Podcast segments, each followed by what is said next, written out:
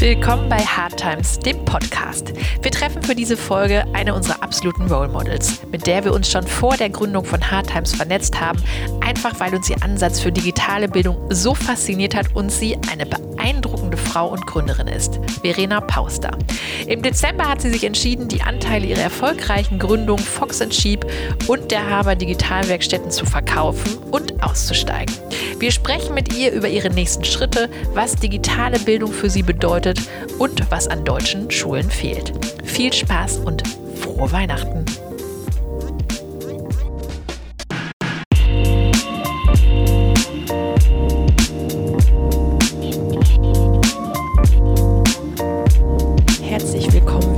Beim Hard Times Podcast. Wir freuen uns sehr, dass wir dich heute hier treffen dürfen. Wir sind beim Kiwi Fighter in Düsseldorf, dem neuen freie Zeitort für Familien. Und äh, erstmal herzlich willkommen. Dankeschön. Wir steigen äh, direkt ein und ähm, fangen mit einer ganz einfachen Frage an. Wie bist du die geworden, die du heute bist? Haha, das, ist ja eine, das ist ja eine kleine Frage zum Start. Ich mal kurz 40 Jahre fast forwarden. Ähm, wie bin ich die geworden, die ich heute bin? Gerade eben auf dem Weg hierhin habe ich mit einer Freundin telefoniert und die hat gesagt, du bist aber auch echt so ein Tough Cookie, dass du äh, immer die Sachen durchziehst ähm, und nicht auf halber Strecke mal sagst, puh, jetzt geht mir die Puste aus oder jetzt heute fühle ich mich nicht so gut oder so, sondern dass du dann immer sagst, komm, ausruhen kann ich mich noch morgen. Und wahrscheinlich ist das so ein bisschen ein Teil der Erklärung, dass ich eigentlich immer, wenn ich was angefangen habe, auch den Anspruch hatte, es zu Ende zu machen, egal wie anstrengend es dann wurde, weil du das ja vorher nicht so weißt, wozu du da eigentlich ja sagst. Ähm, was zumindest mal dazu geführt hat, dass ich viele Sachen durchgezogen habe. Die haben jetzt trotzdem nicht immer funktioniert, aber ich bin sozusagen nicht auf halber Strecke stehen geblieben. Mhm. Du hast es jetzt schon angesprochen, aber es passt genau zum Thema. Eine Sache endet ja jetzt in mhm. dieser Woche für mhm. dich. Genau, ich habe äh, nach acht Jahren Fox and Sheep und nach fünf Jahren Haber Digitalwerkstatt äh, entschieden, am Ende, Jahresende aus der Geschäftsführung auszuscheiden und auch meine Anteile abzugeben und äh, einfach mal wieder ein weißes Blatt Papier oder eine grüne Wiese vor mir zu haben. Äh, da blühen natürlich schon so ein paar Blumen, weil es gibt ja noch andere Projekte, die auch weitergehen. Also es hört jetzt auch nicht alles auf. Aber zumindest mal der Großteil meines Tages äh, wird sich ändern.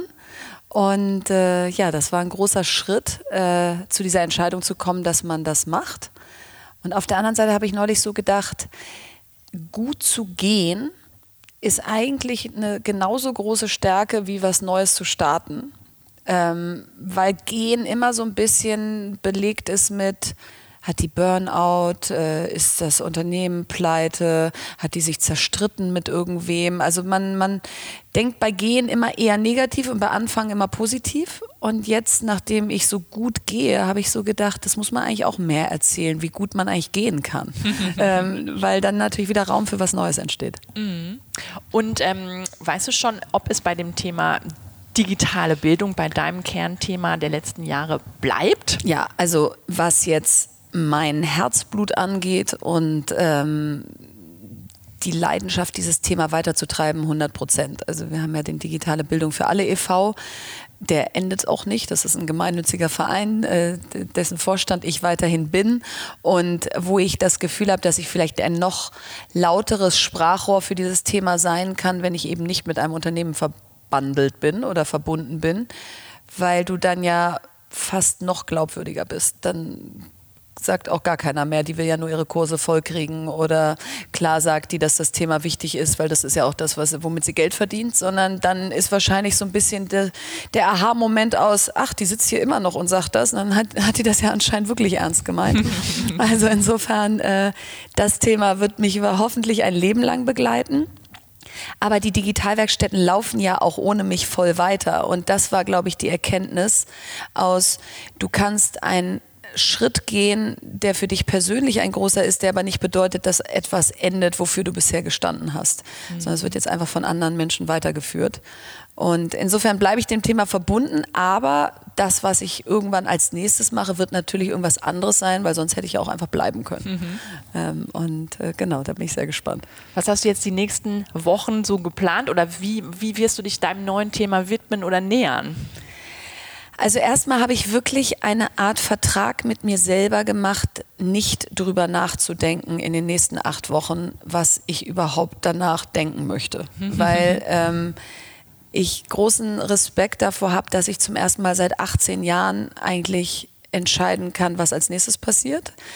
Ich konnte es natürlich irgendwo immer, aber es hat so aufeinander aufgebaut, dass es sich so wie ein Zug angeführt hat, fühlt hat, der einfach gefahren ist und ich bin so von einem Waggon ins nächste gesprungen in den nächsten gesprungen. Und jetzt habe ich so zum ersten Mal das Gefühl, so, ich stehe am Bahnhof und gehe jetzt mal nach Hause und, ähm, und ruhe mich da ein bisschen aus und überlege dann bewusst, ähm, was es als nächstes sein könnte.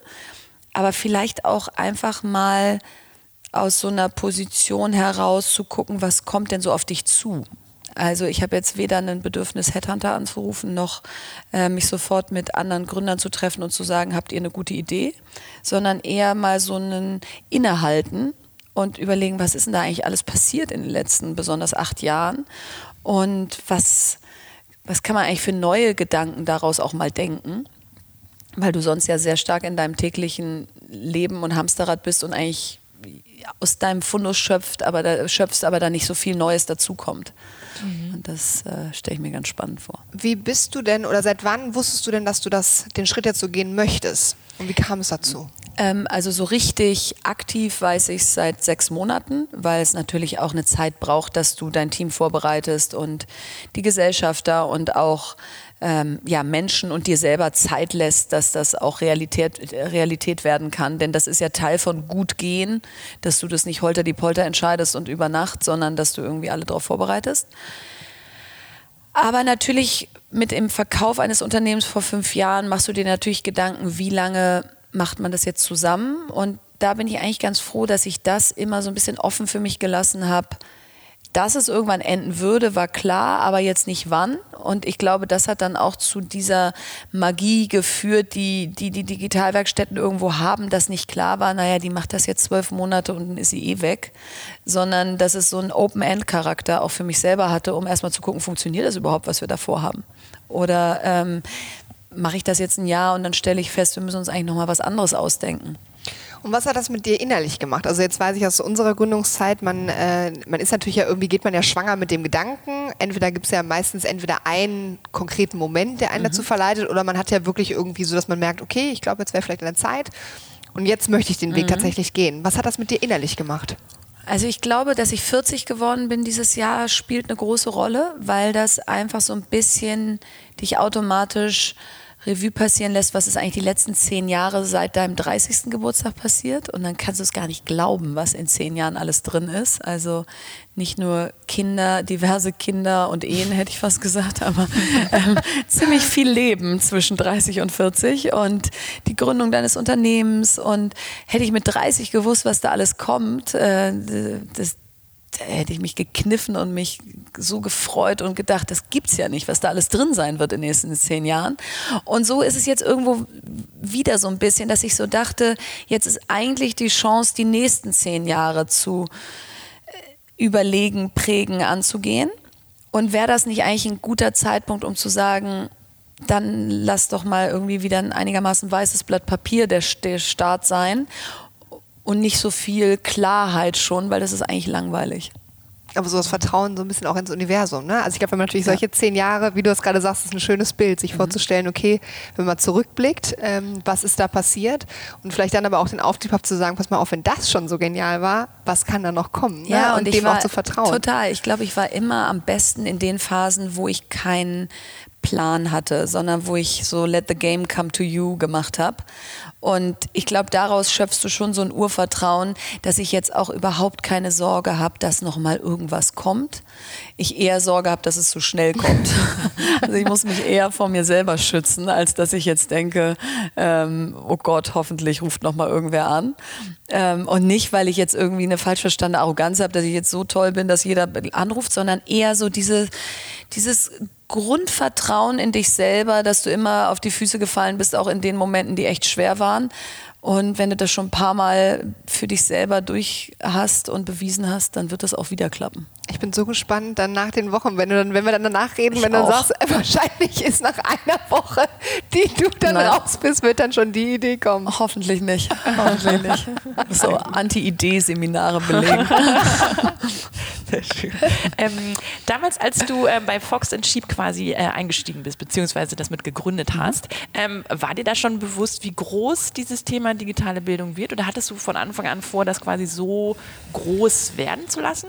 Nee, also als ich Fox and Sheep gegründet habe, da war mir das digitale Bildungsthema gänzlich unbekannt und ich hatte da auch überhaupt noch gar keine Vision, dass ich das jetzt deshalb gründe, weil mir das Thema mal wichtig werden würde, sondern die Gründung von Fox and Sheep war eigentlich eine, eine Technologie-Software-Gründung, dass ich dachte, ähm, jetzt kommen da neue Geräte auf den Markt, die sind eigentlich gut für Kinder. Da gibt es aber noch keinen guten Content. Wie wäre es, wenn wir mal ein Softwareunternehmen aus Deutschland hätten, was sich dem Bereich annimmt, damit wir nicht verdammt sind, sozusagen ausländischen Content nutzen zu müssen, der vielleicht manchmal nicht so ist, wie wir uns das vorstellen. Und dann eigentlich mit mit dem Wachstum von Fox and Sheep und dann natürlich auch der Beobachtung von vielen Kindern, wie sie mit den Geräten umgehen, wo man, worauf man als Eltern achtet, was auch die negativen Seiten dieser Mediennutzung sind, wurdest du dir immer bewusster, so, wer bringt uns das eigentlich in Zukunft bei, äh, wann wir das Ding mal weglegen und ähm, welche Apps gut sind und was man darauf lernen kann. Dann hat sich eigentlich erst mein Blick Richtung Schulen gerichtet und ähm, so mir sich die Frage gestellt, sind unsere Lehrer dafür ausgebildet? Können wir als Eltern diesen Weg eigentlich wirklich mündig begleiten, äh, um dann zu der Feststellung zu kommen, wir sind eigentlich alle ziemlich lost. Ähm, und äh, da müsste man eigentlich mal was machen in dem Bereich. Das stimmt. Was sind da jetzt so deine Learnings jetzt? Du kannst, hast, hast ja jetzt wahrscheinlich nochmal so ähm, Resümee gezogen, mhm. was du auch so erreicht hast. Mhm. Was ist so das, was dir hängen geblieben ist oder was wirklich schon gut jetzt funktioniert hat, wo du das Gefühl hast, okay, da hast du jetzt schon was erreicht und Türen geöffnet und wo hättest du gerne noch viel mehr erreicht? Ja, also ich glaube, was ja eine große Fragestellung ist, wenn du dich so einem Thema wie Bildung näherst, machst du es Non-Profit oder For-Profit. Ähm, und automatisch in Deutschland denkt man Non-Profit. Und ich bin sehr mit mir im Reinen, dass wir uns For-Profit dem Thema genähert haben, weil das Wachstum und damit der Impact niemals so groß gewesen wären, wenn wir auf Stiftungs- und Fördergelder angewiesen gewesen wären oder staatliche Fördermittel, weil staatliche Fördermittel eigentlich das beste Beispiel, dann wäre der Digitalpakt gekommen, wie er gekommen ist und dann hätten alle gesagt, so, jetzt doch alles gut. Jetzt kommt es doch direkt an Schulen an. Jetzt müssen wir auch keine Fördergelder mehr für so eine Parallelveranstaltung geben. Ähm, aber es ist ja noch kein Euro dieses Digitalpakts abgerufen und es ist noch gar nichts an den Schulen angekommen. Und ich glaube, dadurch, dass wir immer so eine Unabhängigkeit bewahrt haben, ähm, waren wir auch überhaupt in der Lage, auf Missstände hinzuweisen und gleichzeitig Lösungen anzubieten. Und da, glaube ich, haben wir viel bewegt. Also von mobilen Klassenzimmern, die auf Schulhöfe gefahren sind, über zehn stationäre Standorte auf Deutschland verteilt, äh, über eine Box, die jeder Privathaushalt bestellen kann, haben wir pro Jahr äh, über 50.000 Kinder mit digitaler Bildung erreicht. Und da geht natürlich noch viel, viel mehr, aber das ist für so einen Bereich, in den du auch erstmal reinkommen musst, Akzeptanz bekommen musst und so, äh, da, da bin ich äh, stolz drauf. Wo geht noch viel, viel mehr? Richtung Familien, die weit weg sind von diesem Bildungsthema. Also natürlich kommen in die Digitalwerkstätten selber hauptsächlich auch Familien, die sich viele Gedanken um ihre Kinder machen. Wenn wir auf die Schulhöfe fahren, ist es schon deutlich diverser. Da haben wir auch viele Grundschulen besucht mit einem hohen Migrationsanteil und da eine Woche unsere Zelte aufgeschlagen. Aber da kannst du jetzt mit dem EV kannst du noch so viel machen. Ähm, denn die digitale Bildung muss das Versprechen einhalten, dass es die Schere nicht noch weiter aufmacht, die wir haben, äh, sondern sozusagen die Schere zwischen Arm und Reich eher schließt. Und das ist aktuell nicht der Fall. Mhm. Was sollte äh, jedes Kind quasi mitnehmen von digitaler Bildung oder wie sollte es ausgestattet sein, ähm, wenn es die Schule verlässt? Genau, ich glaube, es ist ganz wichtig, es geht nicht darum, dass jedes Kind programmieren kann oder Programmierer werden will, sondern dass die dahinterliegenden Kompetenzen geschult werden. Und wenn man bei uns Kurse beobachtet, wo Kinder sich dem Thema Programmieren nähern, dann hat das viel mit einander reden zu tun. Wir machen immer Pair-Programming, wo zwei Kinder vor einem Gerät sitzen äh, und sich gegenseitig helfen und Tipps geben. Ähm, wir ermutigen sie dazu, auszuprobieren und dann natürlich Fehler zu machen und die zu korrigieren. Wir ähm, haben, glaube ich, großartige Erfolge im Bereich Frustrationstoleranz, weil du anders als in der analogen Welt, wenn du das Blatt falsch durchgeschnitten hast, kannst du es halt relativ schlecht wieder zusammenkleben. Wenn du in der digitalen Welt was falsch durchgeschnitten hast, dann machst du Reset und fängst wieder von vorne an. Also du hast auch eine andere Fehlertoleranz und damit auch Frustrationstoleranz, weil du denkst, okay, das nervt zwar, aber ist jetzt nicht so schlimm, nochmal von vorne anzufangen. Ähm, und ich glaube, darum geht's, dass wir uns wieder mehr trauen, dass unsere Kinder lernen, dass dass sie sich ausprobieren dürfen, dass wir sie nicht so in Watte packen und sagen, ich habe schon alles für dich vorgedacht und jetzt musst du mir nur noch hinterherlaufen, mhm. sondern dass wir sie zu Vordenkern erziehen. Ähm, und ich glaube, all das kann man sehr gut mit digitaler Bildung schulen.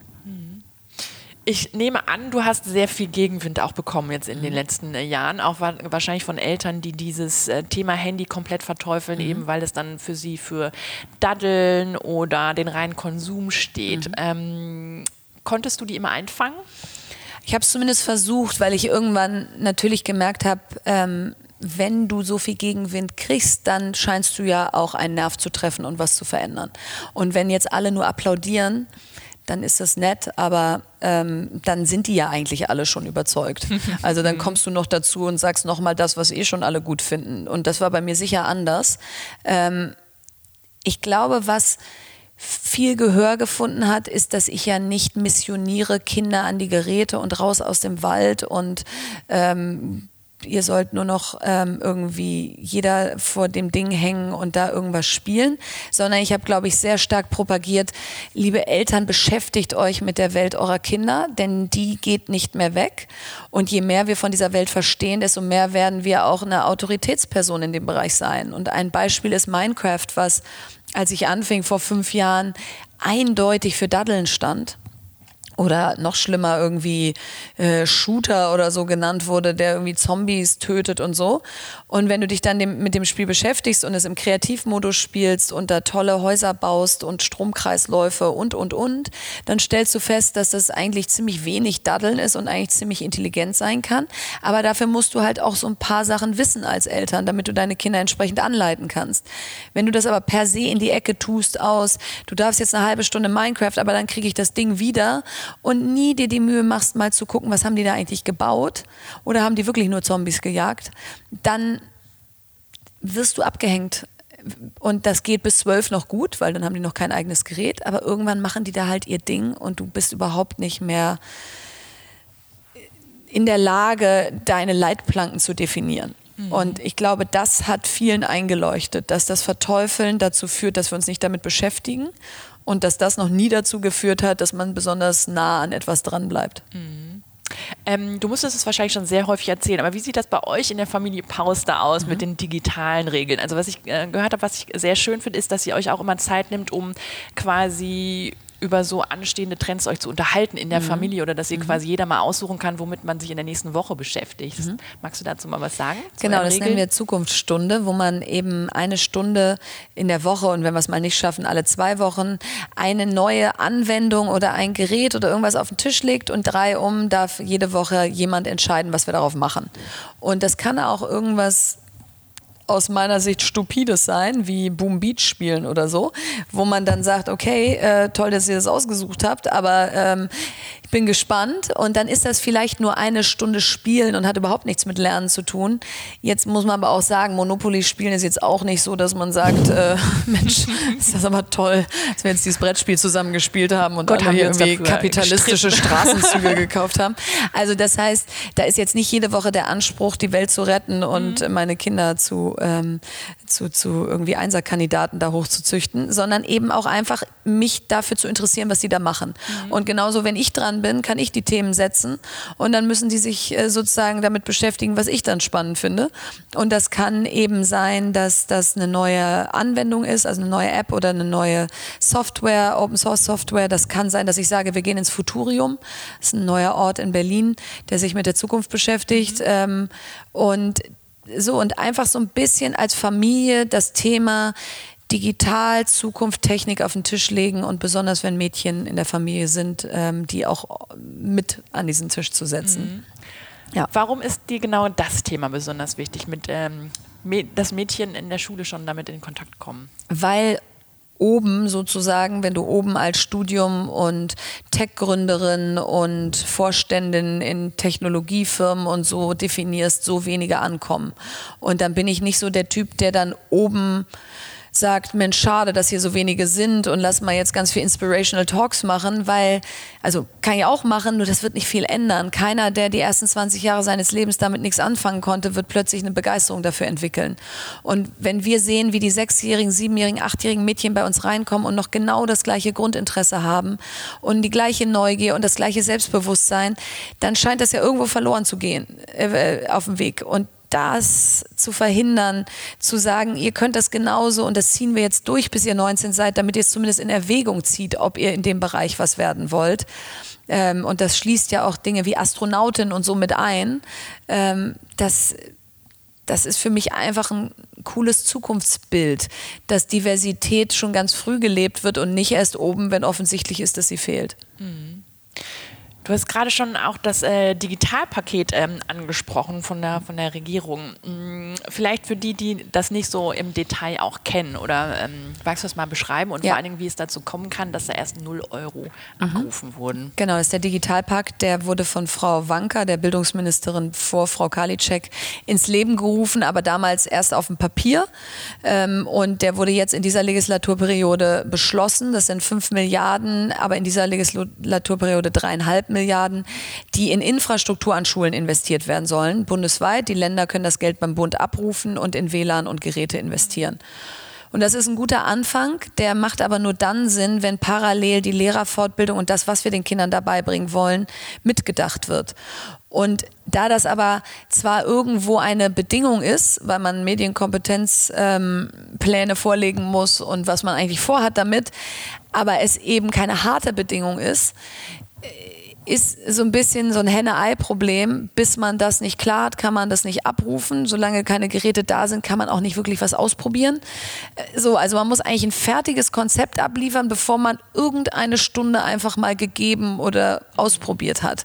Und wenn man sich Unternehmertum oder Gründen anguckt, dann lebt das ja sehr viel von iterativen Trial and Error und nee, so nicht, so anders und so. Und das kannst du aus meiner Sicht nur, wenn dir auch irgendwie die Infrastruktur dafür gegeben ist. Und jetzt ist das Bildungssystem kein Ausprobierort, weil das sind unsere Kinder und das sollte schon Hand und Fuß haben, was wir da machen. Aber der Digitalpakt ähm, genau, ist eben insofern im Moment noch ein theoretisches Konstrukt, weil noch kein Euro abgerufen ist, weil die Schulen, Kommunen, Länder sich damit schwer tun zu sagen, was genau wollen wir jetzt beibringen, wer bringt es bei, wie schulen wir die Lehrer, an welchem Ort, wer weil wenn die Ausbilder der Lehrer noch nicht geschult sind, wer bildet die denn aus? Zertifizieren wir da jetzt Privatanbieter? Wenn ja, wie? Also es sind viele, viele Fragestellungen, die einfach dazu führen, dass im Moment noch ziemlich wenig passiert. Ähm, meinst du, es bleibt bei den 0 Euro? Das hoffe ich nicht. Ähm, auf der anderen Seite ist jetzt 2020 fast. 2021 sind Wahlen. Das heißt jetzt nicht, dass die Schulen ab, aufhören, Gelder abzurufen, nur weil Wahl ist, aber natürlich ist dann schon wieder äh, was anderes los. Mhm. Ähm, also wir haben noch anderthalb Jahre, bis es dann wieder eine nächste Regierung auch wieder in den Haushalt überhaupt erstmal schreiben muss. Ähm, also deswegen, da müssen wir jetzt Gas geben und da müssen wir weiter unbequem sein und da müssen wir weiter auf Podien überhaupt das mal sagen, dass das 0 Euro sind. Und auch wenn man Politiker trifft und die sagen, naja, jetzt stellen Sie sich mal nicht so an, das ist ja nun alles erst im März beschlossen und jetzt ist Dezember.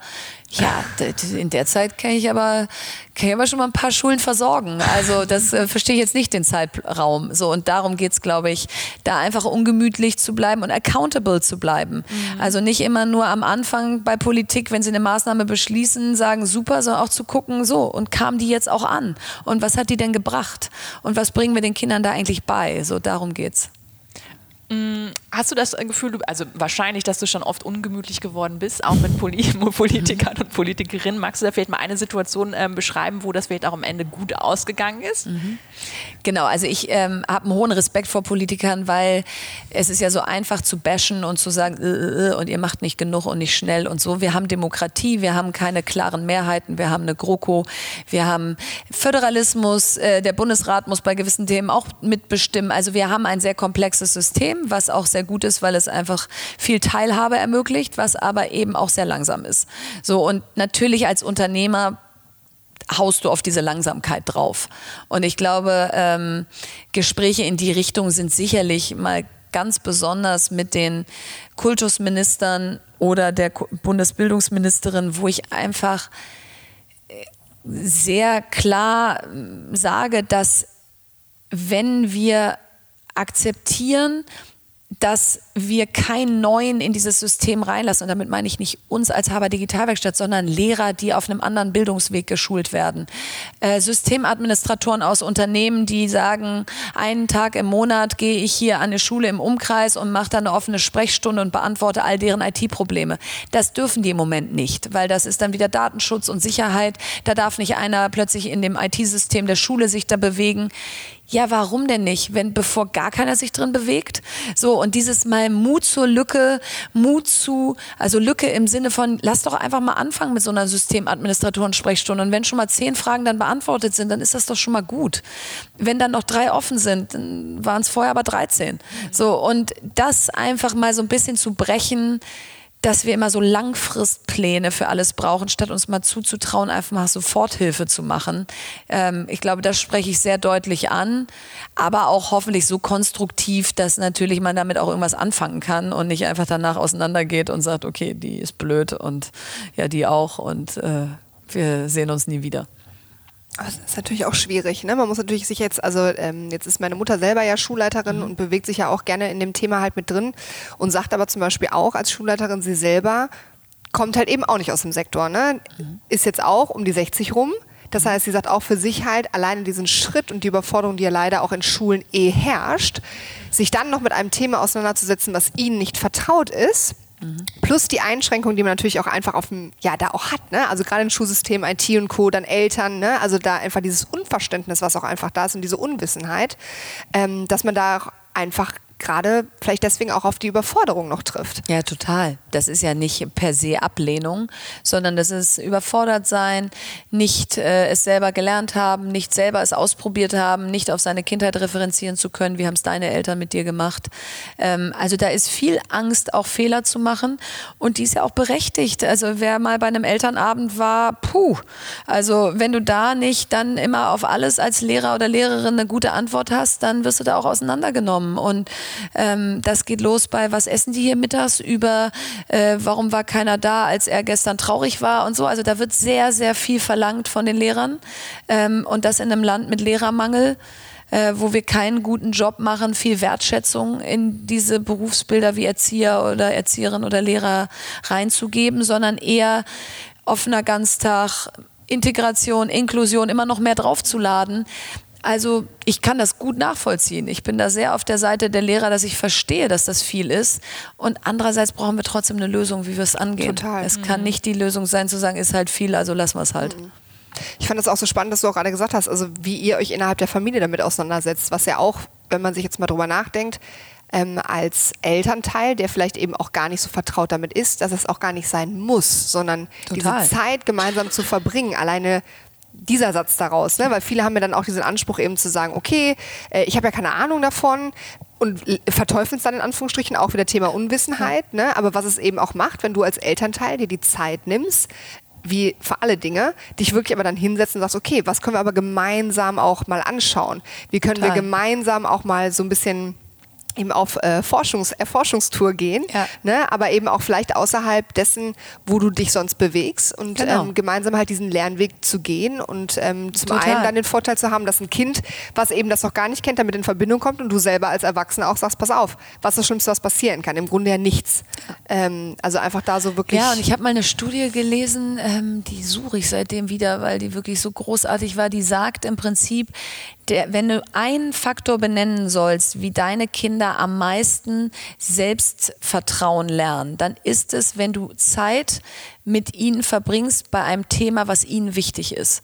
So, und das äh, war natürlich wahrscheinlich zum Zeitpunkt der Studie, äh, Mama, kannst du mit mir Fußball spielen oder äh, können wir das basteln oder können wir dies machen und du dann eben nicht sagst, nee, jetzt gerade nicht oder gleich oder oh, zehn Minuten, sondern sagst, ja klar, lass machen, dass in dem Moment besonders viel Selbstwertgefühl und Selbstvertrauen beim Kind entsteht. Und wenn du das auf dieses Thema überträgst, dann ist das da nichts anderes.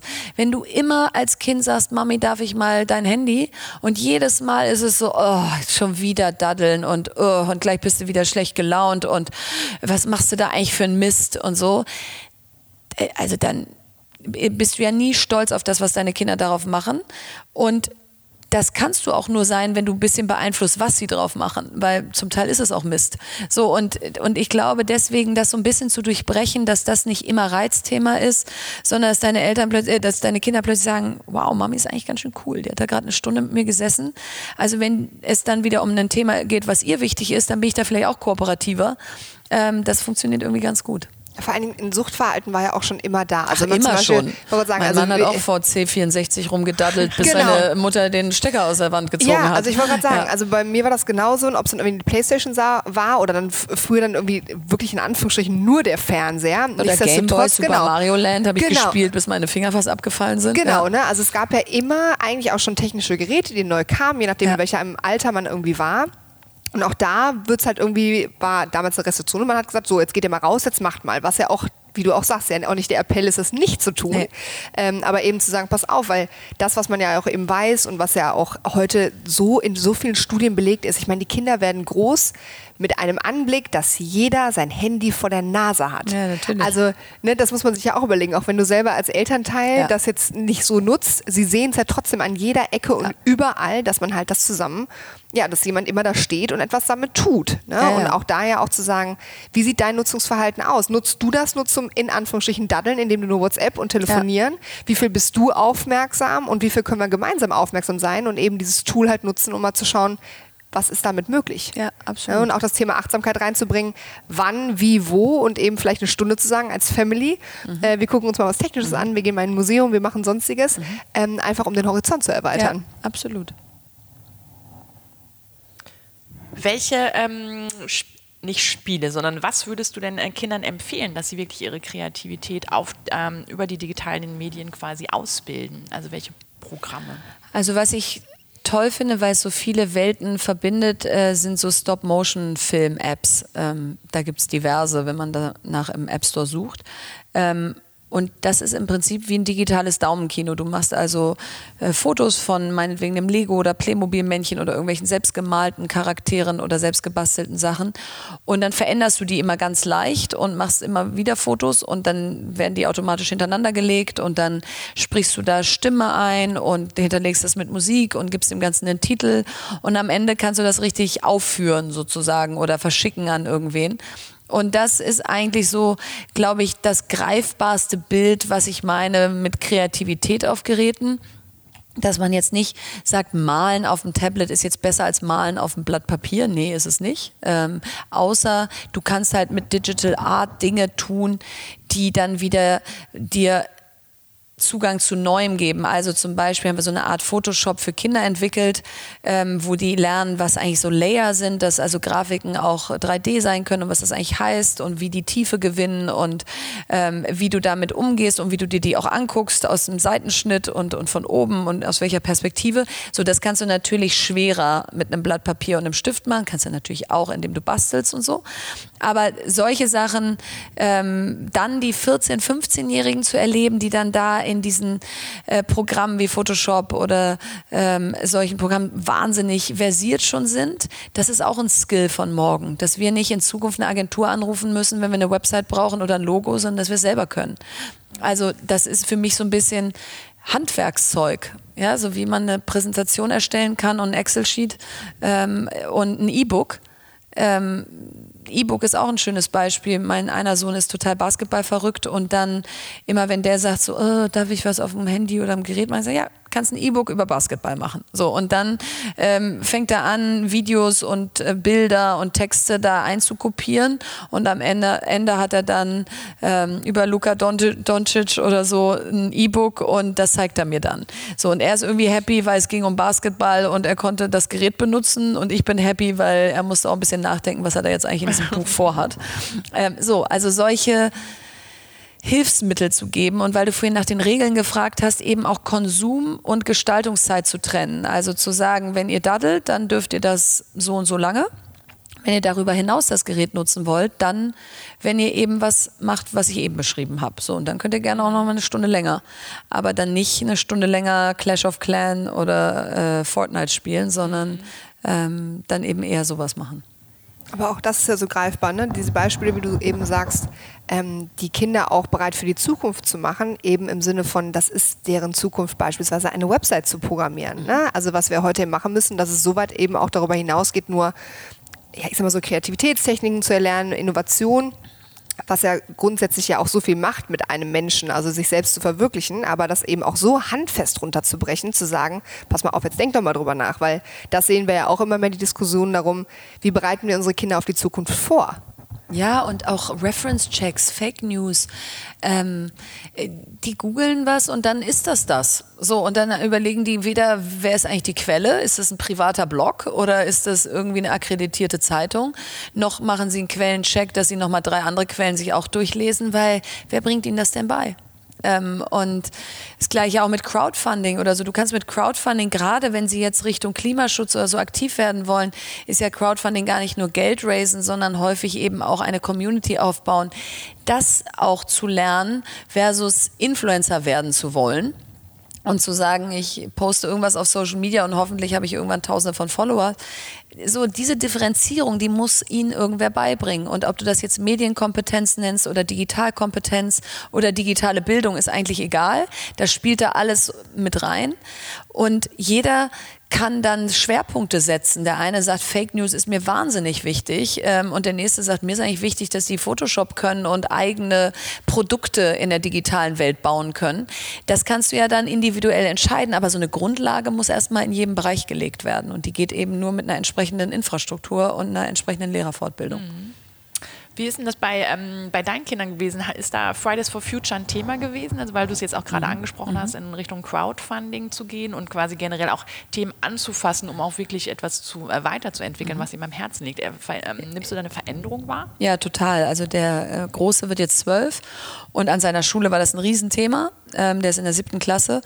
Und für den auch für den Neunjährigen ist Klimaschutz ein Riesenthema und auch nicht nur so ein abstraktes aus, scheint gerade en vogue zu sein, sage ich auch mal, sondern richtig bis hin zu Veränderungen unseres täglichen Familienlebens.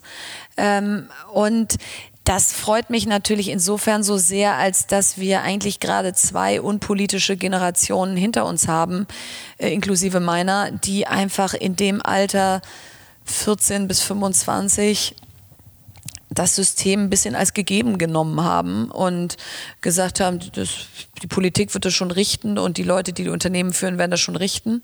Wir haben da jetzt nicht besonders rebelliert. Und unsere Kinder bisher oder die letzte Generation vor allen Dingen, die man so als Millennials bezeichnet, waren jetzt auch nicht gerade bekannt dafür, dass sie sich gegen ein System oder Eltern oder so aufgelehnt haben, um was verändern zu wollen, sondern eigentlich ja sehr stark in diesem, meine Mutter ist meine beste Freundin, wir haben uns noch nie gestritten, es gibt gar keinen Grund äh, zu rebellieren, weil wir, mögen uns so gerne und so.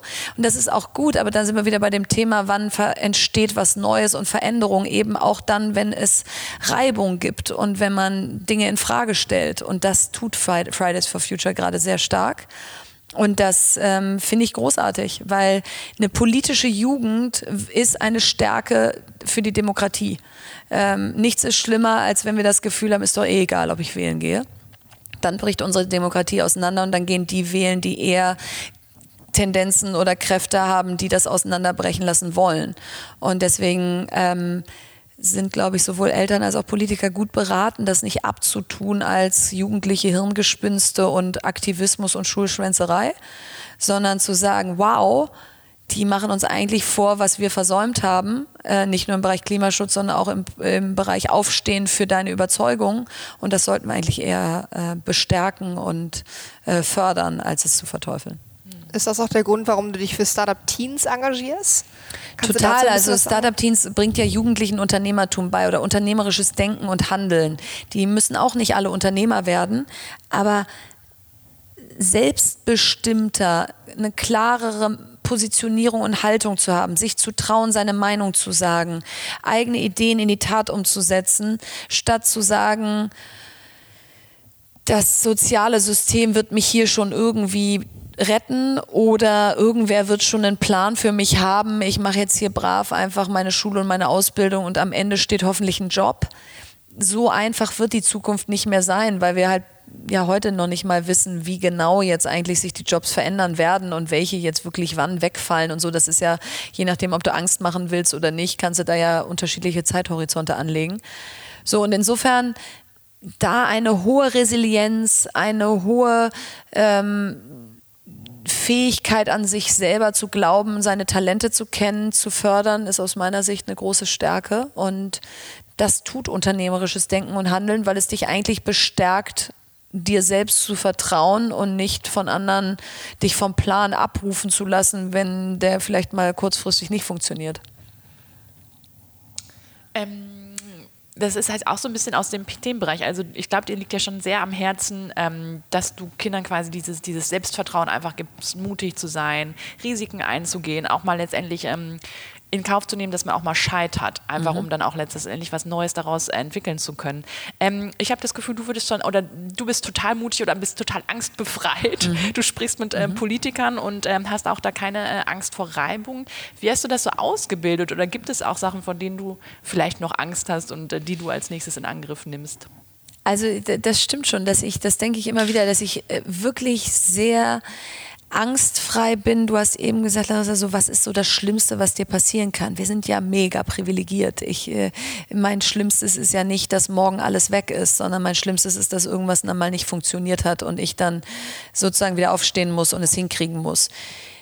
Das heißt, ich glaube, ich bin sehr früh von meinen Eltern immer wieder ins kalte Wasser geschubst worden. Ob das war, alleine in eine Segelschule nach England zu fahren mit zwölf Jahren, als es noch keine Handys gab und ich kein Englisch sprach und dann da drei Wochen Segelschule zu machen oder zwei Wochen bei einer Landlady zu wohnen, die ich nicht kannte und da zu klingeln und zu sagen, hallo, ich bin's mit meiner kleinen Schwester Victoria und äh, wir können mit Ach und Krach äh, sagen, was wir eigentlich zum Abendessen essen wollen. Das war alles andere als bequem. Das fanden wir auch richtig blöd. Ähm, und dann haben wir es aber trotzdem geschafft. Und als wir nach Hause kamen, waren wir ein Stück gewachsen gab auch Momente, wo ich gesagt habe, jetzt auch im Nachhinein, boah, das war zu hart. Ja, also in der Straßenbahn-Endhaltestation irgendwie im Dunkeln im Winter eine halbe Stunde auf die Straßenbahn warten und mega Angst haben, weiß jetzt nicht, ob ich über mich hinausgewachsen bin. Also nicht alles, nicht jedes kalte Wasser ist gleichermaßen gut, aber mal generell Kindern etwas zuzumuten und ihnen auch mal die Möglichkeit zu geben, selber ihren Weg zu finden und den nicht für sie immer schon vor, äh, im Vorfeld zu bestimmen.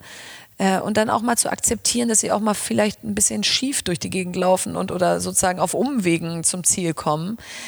Ähm, so, und das Ende davon ist eine große Angstfreiheit, ähm, weil wenn ich, egal mit wem ich spreche, ich habe ja immer Respekt vor der Person, aber irgendwo habe ich auch immer das Gefühl, das kann man ja trotzdem mal hinterfragen oder ins Gespräch kommen miteinander. Ähm, dafür muss man ja nicht erst dies und das und jenes sein. Ähm, und dieses wieder miteinander sprechen, Haltung zeigen, Meinung äußern und dann aber auch im Wind oder im Sturm stehen bleiben, wenn es mal irgendwie ungemütlich wird, das das ist schon eigentlich äh, für mich ein großes Verständnis von, wie eine Gesellschaft funktionieren kann. Und deswegen glaube ich, schubse ich mich immer wieder selber aus der Komfortzone. Jetzt dieses Gehen ist auch ein Schubsen aus der Komfortzone. Ich könnte auch noch locker fünf Jahre bleiben, das wäre super. Ähm, dann müsste ich nichts anderes machen, als ich es die letzten fünf Jahre gemacht habe. Und äh, würde vielleicht weiter auf so einer schönen Welle surfen, dass jeder sich freut, wenn ich vorbeikomme und das Team wächst und so. Aber geht da nicht noch mehr? Also so, das läuft doch jetzt. Dann kann doch jetzt das nächste kommen. Ähm, aber das ist jetzt gerade unbequem. Äh, so und, äh, und trotzdem glaube ich, dass daraus eine große Stärke entstehen kann. Warum meinst du, ist das in, in Deutschland so ein großes Problem oder dieses Thema, dieses Scheitern und äh, dass wir irgendwie gefühlt manchmal so, äh, weiß ich nicht, also nicht bereit sind, Risiken einzugehen? Wir wissen, kennen ja auch die Quoten, wie viele wenige Gründerinnen es beispielsweise mhm. gibt. Also ich glaube, es gibt generell wenig Gründer, aber ja. Frauen sind äh, noch mal rarer äh, gesät. Warum? Ich glaube, wir haben ein sehr großes Sicherheitsbedürfnis, obwohl das eigentlich komisch definiert ist. Das, weil ich würde jetzt mal behaupten, bei einem Konzern angestellt sein gibt dir jetzt auch nicht viel mehr Sicherheit, weil das auch morgen sich alles ändern kann. Aber wir sind gerne in der Mitte. Wir finden die Ausreißer nach oben nicht cool. Also wir finden so reiche Menschen, so turboreiche. Es ja auch, gibt ja immer diese Studien, dass sich keiner als reich bezeichnet, sondern immer denkt, nee, nee, reich, das sind die da oben. Und wenn du ganz oben bist, dann denkst du immer noch, das wäre dann aber noch jemand weiter oben. Also auch dieses empfundene, wir gehören da oben ja nicht dazu, aber da unten auch nicht stärkt halt sehr eine Mitte, wo du sagst, wenn man sich im gewissen Leitplanken bewegt, nicht zu sehr auffällt, nicht zu viel Geld verdient, nicht zu starke Meinungen vertritt und so, dann dann ist das eigentlich so das, was wir ganz gut finden. Und alle die, die sich exponieren oder die eben mal durchs System durchrauschen nach unten, davor haben wir entweder Angst oder die beneiden wir irgendwie oder hm, finden die suspekt. Und ich glaube, das ist in anderen Ländern anders. Und da ist die Durchlässigkeit, glaube ich, auch größer. Also da kannst du von ganz nach unten nach ganz oben und wieder runter und so. Und bei uns hängt schon sehr stark davon ab, wer deine Eltern sind und deine Familie, was du so werden kannst. Ähm, gibt ja auch eine starke Prägung, wenn du Hartz-IV-Haushaltkind bist, dass du es wieder wirst. Und und das kannst du natürlich besonders mit Unternehmertum durchbrechen oder auch mit digitaler Bildung, weil warum sollen die nicht großartige Programmierer werden können? Wir müssen das nur in die richtigen Wege kanalisieren. So, also ich glaube deswegen, ähm, das ist so ein bisschen meine Erklärung, warum wir das Thema nicht umarmen, ins Risiko zu gehen. Ähm, ich glaube, es ist in Deutschland besser, etwas nicht versucht zu haben und dann offensichtlich auch nicht damit gescheitert sein, als es versucht zu haben und hinzufallen. Also man würde immer, wenn jemand hinfällt, sagen, puh, gut, dass ich das nicht gemacht habe. Mhm. Statt zu sagen, wow, ganz schön mutig, bin gespannt, was der als nächstes macht. So, das ist eigentlich nicht unser Reflex. Mhm. Aber da ist ja auch das Thema Selbstsicherheit. Also da sind wir ja auch wieder zurück bei dem Punkt, weil wenn du ja eigentlich weißt und wenn du als Kind groß wirst und auch deine Stärken kennst, Dinge ausprobierst, ähm, raus aus deiner Komfortzone gehst, dann hast du ja auch einen ganz anderen Mut, eben zu sagen, ich probiere Dinge aus. Und auch, wenn du natürlich auch so groß wirst und auch das gemeinschaftlich gelebt wird. Also sprich auch zu sagen, meine Freundin, die Luisa, die kann das besonders gut und ähm, ich kann der applaudieren, wenn ich sehe, was sie tut. Und ich weiß, ich bin da gar nicht so gut drin und kann sagen, bring mir das bei. Ja wie beide gemeinsam vorausgehen, um dann auch zu ermutigen, zu sagen, doch, doch, probier das aus. Mach die Dinge, tu die Dinge. Mhm. Ähm, weil das ist ja einfach mit der Haltung, die wir heute haben, wo man einfach ja auch Dinge mal durchbrechen muss und dann ja auch weniger Angst vorm Scheitern hätte. Weil du dann ja auch, wie du vorhin so schön gesagt hast, wenn du gewusst hättest, wo du heute stehst, wie vor zehn ja. Jahren, ähm, eigentlich dem zu vertrauen. Also zu vertrauen, was ist in dir drin. Ähm, weil ja oft das, was fehlt, ist einfach der Mut, Dinge anzustoßen, und wenn du es einmal machen würdest, halb so wild. Du hast nur halt eben diese Szenarien im Kopf, was könnte auch passieren, das ist ja das eine. Und zum anderen, wie du auch sagst, die Kultur einfach, und das, ich meine, wir haben es ja selber auch erlebt, es wird dir ja auch nicht leicht als Gründer beispielsweise gemacht. Ne? Und nee, und auch generell, wir müssen ja unseren Kindern Vertrauen in die Zukunft geben. Und aktuell zeichnen wir ein Bild aus, äh, Klimakrise, Digitalisierung nimmt die Jobs weg, ähm, es wird alles viel, viel schwieriger und so. Wo soll denn dann dieses Urvertrauen, dass man in der Welt von morgen bestehen kann, herkommen, wenn wir ihnen auch gleichzeitig noch nicht mal das Werkzeug dafür beibringen? Total. So, und deswegen ist das, glaube ich, irgendwo Kern der Motivation hinter dem Ganzen, was ich mache, zu sagen, wenn wir ihnen da genug mitgeben, dann haben sie auch eine gewisse Neidfreiheit, weil sie einfach wissen, was sie können. Dann ist es ganz toll, wenn jemand anders auch was kann. Wenn du selber das Gefühl hast, ich kann nichts, dann neidest du es jemandem anders eher. Aber umso wichtiger ist ja auch vor allen Dingen, dass ja auch Erwachsene und jetzt ob Eltern oder Nicht-Eltern sich damit auseinandersetzen, zu sagen, auch da am Ball zu bleiben. Ne? Ja, also absolut. immer die Ausrede zu sagen, ja, das, ich bin damit nicht groß geworden, ich Ja. kann das so nicht. Ja. Dann setze ich damit auseinander. Ja, genau. Also für Dann- jeden ist es möglich. Ja. Ja.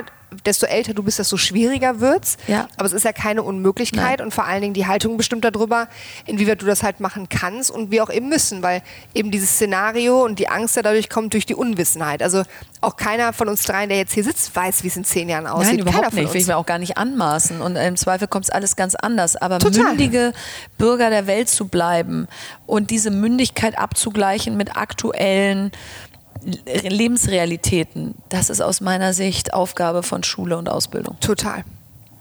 Ähm, du bist, ja, wir haben jetzt schon gemerkt, du bist unglaublich ähm, aktiv und umtriebig und hast äh, eigene Gründungen und ähm, versuchst du auch eine Lanze zu brechen, auch für Frauen insgesamt oder für eben diesen Mut, indem du beispielsweise auch Aufsichtsrätin geworden Mhm. bist und Co. Oder, also ich meine, ich frage mich manchmal, hast du auch mal fünf Minuten für, für dich irgendwie? Ja, da doch, kommen wir später zu. noch zu, aber du bist ja Auf dem schon Pelotonbike. auf- genau, auf dem Bike. Ähm, ist das so dein Antrieb dahinter, dass du auch wirklich so ein Vorbild sein willst und sagst, okay, wenn die Mädels halt nicht so Vorbilder haben, dann wird sich das halt auch eben nicht verändern? Also ich glaube schon sehr an die Verantwortung, die man hat, dass wenn man in der Lage ist, gewisse Sachen zu machen, dann muss man sie auch machen. Also sprich, wenn du gefragt wirst als 40-Jähriger, ob du Aufsichtsrätin werden willst und dann sagst du nein, weil du sagst, puh, Aufsichtsrätin von einer Bank, das kann ich doch eigentlich gar nicht oder äh, hoffentlich scheitere ich damit nicht oder frag doch mal jemand anders, dann kannst du aber auch nicht im gleichen Atemzug sagen, schade, dass es so wenig gibt. Ähm, so, und das ist immer so wieder das, womit ich, glaube ich, mich selber in die Pflicht nehme. Das heißt jetzt nicht, dass ich jetzt in jedem Bereich die Welt retten könnte oder muss. Da gibt es ja auch genug tolle andere fähige Frauen. Aber wir haben schon eine Verantwortung, dass wenn wir in vielen Bereichen noch wenige sind, dass diejenigen dann Ja sagen. Ähm, und das geht los bei Aufsichtsrätinnen, das geht weiter bei Mentorinnen, Gründerinnen, egal was, musst du halt the extra mile gehen, weil wir noch nicht genug sind. Und das führt dann eben zu einem vollen Tag, aber dann weißt du wenigstens, dass dass du Walk the Talk gemacht hast. Also ich bin einfach nicht so gerne die, die irgendwie Missstände erklärt und dann nach Hause geht. So, sondern dann habe ich lieber auch gleich eine Lösung parat und die muss man ja auch erstmal durchlebt haben, damit es eine Lösung ist und man wirklich weiß, dass sie funktionieren kann. Also deswegen habe ich einfach gemerkt, Aufsichtsrätin zu sein und darüber zu reden und äh, jüngeren Frauen zu zeigen, was man dafür braucht, das macht was wieder mit vielen. Und das macht vielleicht mehr mit vielen, als wenn ich jetzt gesagt hätte, nö, äh, jetzt noch nicht, vielleicht in fünf Jahren. Ähm, so, dann, dann fehlt dir irgendwie das Bild, dass es geht. Auf jeden Fall. Ich meine, du hast ja auch ähm, drei Kinder, äh, vier Kinder. Ja, ein Stiefsohn Vier. und drei Kinder, genau. genau. Ähm, und was, äh, also wir beide haben äh, keine Kinder, aber äh, grundsätzlich, was wir ja schon auch oft ähm, erfahren haben, ist, dass viele Mütter ja in beispielsweise Teilzeit zurückkommen und dass halt da ein großes Thema das schlechte Gewissen auch einfach ist. Ähm, wie empfindest du das? Also ich meine, du hast, ne, du bist Unternehmerin, Mhm. hast aber gleichzeitig eine große Familie. Wie gehst du äh, mit diesem schlechten Gewissen um? Ich habe irgendwann gelesen, du hast dieses schlechte Gewissen. Ja, ja, das, und ich habe es wirklich nicht. Ähm, Und das ist immer aber so natürlich auch irgendwo blöd für Frauen. Und ich habe ja viele Freundinnen auch, die haben das. Und nicht, weil sie schlechtere Mütter sind oder irgendwas, sondern einfach, weil es ja ein individuelles Gefühl ist. Ich glaube, bei mir ist es erstens mit einer Mutter, die nie eins hatte. Oder zumindest habe ich es nicht mitgekriegt, äh, ist das schon mal ein guter Maßstab für einen selber. Und irgendwo habe ich wirklich dieses Urvertrauen, dass wenn ich nah an meinen Kindern dranbleibe, dann wird das schon alles gut werden. Und Nähe hat für mich eben nichts mit Anzahl, mit, mit sozusagen Anzahl Stunden am Tag zu tun. Du kannst auch ganz viele Stunden bei deinen Kindern sein und ihnen nicht sehr nah sein. Und ich bin, glaube ich, wenn ich da bin, da und dann auch sehr nah mit ihnen ähm, und ähm, habe auch mal so ein bisschen als Leitsatz ausgegeben, wenn ihr mir die Wahrheit sagt, werde ich nie böse sein. Da kann alles kommen. Aber wenn mich anlügt, bin ich böse. Und ähm, das musst du natürlich dann immer wieder etablieren und auch dann an wirklich harten Situationen üben. Aber das erzeugt natürlich eine unglaubliche Nähe, weil du weißt, okay, wenn ich Mami einfach sage, ich habe Mist gebaut und da kommt nichts. Da kommt kein Schimpfen, da kommt keine Konsequenz, die nimmt mir nichts weg, sondern die sagt einfach nur vielen Dank, dass du es mir erzählt hast. So, dann denkst du so beim dritten Mal eigentlich ganz cool, weil es irgendwie der leichtere Weg ist, als mir jetzt eine Ausrede auszudenken und dann kommt sie dahinter, dann kriege ich richtig Ärger. ähm, so, und ich glaube deswegen habe ich ja natürlich jetzt so ein bisschen schon mein Proof of Concept mit meinem Zwölfjährigen. Der ist zwar jetzt noch nicht 18, aber er ist zwölf und ich merke einfach, es geht. Du kannst Vollzeit arbeiten und nah an deinen Kindern dran sein und viel in dein Leben reinpacken mhm. und das nicht auf Kosten deiner Kinder tun, sondern vielleicht auch irgendwo für sie. Äh, weil vieles von dem, was ich mache, ist auch irgendwo für sie. Nicht vielleicht direkt, aber hoffentlich in Zukunft. Auf jeden Fall. Woher schöpfst du denn deine Energie und deinen Antrieb? Aus einer sehr glücklichen Ehe. Und ich hatte auch schon mal äh, andere Zeiten, ähm, nicht mit dem gleichen Mann, mit dem war es immer eine glückliche Ehe, aber ich hatte schon immer sehr schwierige äh, Beziehungszeiten und habe damals vielleicht noch nicht mehr so bewusst gemacht wie heute, wie viel Energie in das Thema dann reingeht, weil du dann ja, ganz viel darüber nachdenkst, vielleicht auch nicht so gute Eltern sein kannst, wie du sein könntest und so. Und wenn das Thema aber gut ist, wie viel wahnsinns viel extra Energie du übrig hast. Und äh, jetzt sind wir seit acht Jahren zusammen und ich habe so das Gefühl, so seit acht Jahren ähm, muss ich mich äh, natürlich positiv mit dem Thema beschäftigen, aber nicht mhm. energiesaugend. Ähm, und also das ist eine große Kraftquelle, dass ich einfach einen Mann habe, der ähm, ja, der mich sozusagen ans Licht hebt, statt den Scheinwerfer wegzudrehen. Äh, der also keine Angst davor hat, äh, wenn ich Erfolg habe oder wenn ich äh, äh, gut ankomme oder wenn ich viele Sachen mache, sondern ähm, das selbstverständlich findet, auch jetzt nicht am Seitenrand steht und applaudiert. Ähm, das, das sieht er nicht als seine Rolle, sondern er sagt, meine Rolle ist, dass du weißt, dass du alles machen kannst. Aber ich muss jetzt nicht dein Fan sein. Ja, ich bin dein Mann. Ähm, so, und das ist auch eine gute Trennung. Ja, der ist nicht der, der jeden Artikel über mich liest oder mich abends begrüßt aus, wow, toll gemacht heute oder so, sondern der sagt, schön, dass du da bist, mein Schatz. So, und jetzt lass mal Abendessen kochen. Ähm, also das, ähm, das ist viel, viel wert und ein großer Teil, glaube ich, meiner Energie. Und der andere ist, dass ich das, was ich mache, einfach richtig gerne mache. Also ich äh, wach morgens auf in 99 Prozent der Fälle und denke nicht, puh, sondern denke eher, cool, habe ich mir ein ganz gutes Leben gebacken. Das ist ein wunderschönes äh, Schlusswort. Kathleen, willst du vielleicht die letzte Frage Sehr stellen? Gerne. Jetzt ist meine Stimme auch gleich weg. ähm, was findest du, sollte jeder mal ausprobiert haben? Was sollte jeder mal ausprobiert haben? Hm, das, was ich jetzt ausprobiere in den nächsten sechs Wochen, ähm, und weil ich es noch nicht habe, kann ich mir den Rat auch selber geben, mal einmal den Input ausstellen, der von außen kommt, ähm, um die Gedanken, die man hat, denen mal Raum zu geben. Das heißt, bis Ende Januar werde ich mal einmal alle sozialen Medien äh, verlassen im Sinne von einfach die Apps löschen, jetzt nicht mich da abmelden, aber einfach mal temporär abmelden und auch sonst eigentlich mal keinen neuen Input zulassen, sondern äh, schon Input in Form von einem Buch lesen und so. Aber dann, wenn ich möchte, dass der Input kommt und nicht, wenn er halt kommt, weil jemand anders gerade denkt, er möchte ihn jetzt gerade senden. Und darauf freue ich mich. Und ich glaube, da sind wir bei dem Thema digitale Welt in seinen Stärken und Schwächen. Das ist sicher die große Schwäche dieser digitalen Welt, dass du nur noch sehr schwer zur Ruhe kommst und das Gefühl hast, du wärst allen immer eine Antwort schuldig und zu jeder Zeit verpflichtet, äh, da zu sein. Und ich glaube, mal auszuhalten, nicht da zu sein und dann festzustellen, was das mit dir macht, ich glaube, das wünsche ich jedem Menschen und mir ganz besonders. Und deswegen werde ich das jetzt mal ausprobieren. Sehr gut. Wir sind mittendrin und da besprechen wir nochmal, wie es für uns äh, alle war, darauf Sehr gut. zu verzichten. Vielen, vielen Dank, dass du dir die Zeit Sehr genommen gerne. hast. Vielen Dank.